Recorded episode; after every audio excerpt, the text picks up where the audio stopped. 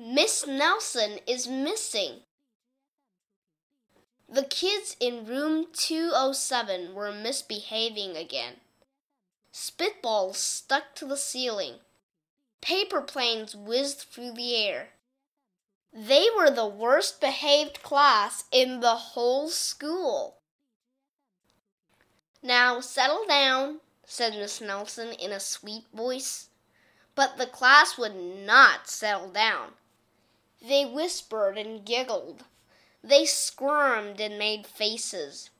They were even rude during story hour.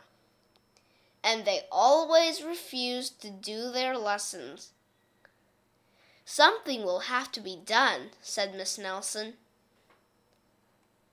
The next morning, Miss Nelson did not come to school. Wow! yelled the kids. Now we can really act up. They began to make more spitballs and paper planes. Today, let's be just terrible, they said. Not so fast, hissed an unpleasant voice. A woman in an ugly black dress stood before them. I am your new teacher, Miss Viola Swamp. And she rapped the desk with her ruler. Where's Miss Nelson? asked the kids. Never mind that, snapped Miss Swamp. Open those arithmetic books. Miss Nelson's kids did as they were told. They could see that Miss Swamp was a real witch. She meant business. Right away, she put them to work, and she loaded them down with homework. We'll have no story hour today, said Miss Swamp. Your mouths shut, said Miss Swamp. Sit perfectly still, said Miss Swamp. And if you misbehave, you'll be sorry, said Miss Swamp. The kids in room 207 had never worked so hard.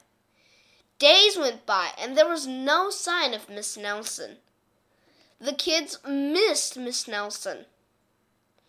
Maybe we should try to find her, they said. Some of them went to the police.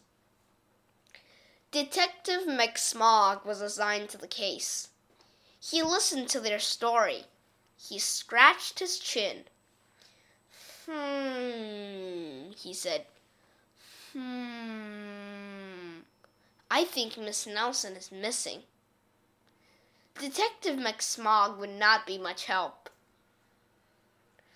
Other kids went to Miss Nelson's house. The shades were tightly drawn, and no one answered the door. In fact, the only person they did see was the wicked Miss Viola Swamp coming up the street. If she sees us, she'll give us more homework, they got away just in time. Maybe something terrible happened to Miss Nelson. Maybe she was gobbled up by a shark, said one of the kids, but that didn't seem likely. Maybe Miss Nelson went to Mars, said another kid, but that didn't seem likely either. I know, exclaimed one know it all. Maybe Miss Nelson's car was carried off by a swarm of angry butterflies. But that was the least likely of all. The kids in room 207 became very discouraged. It seemed that Miss Nelson was never coming back, and they would be stuck with Miss Viola Swamp forever. They heard footsteps in the hall. Here comes the witch, they whispered. Hello, children, someone said in a sweet voice. It was Miss Nelson. Did you miss me?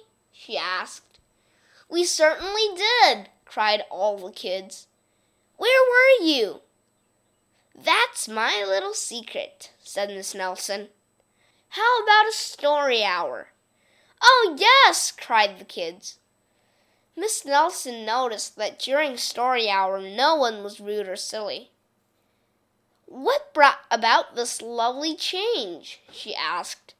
That's our little secret, said the kids.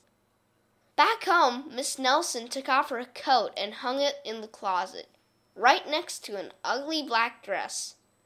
When it was time for bed, she sang a little song. I'll never tell, she said to herself with a smile. P.S. Detective McSmogg is working on a new case.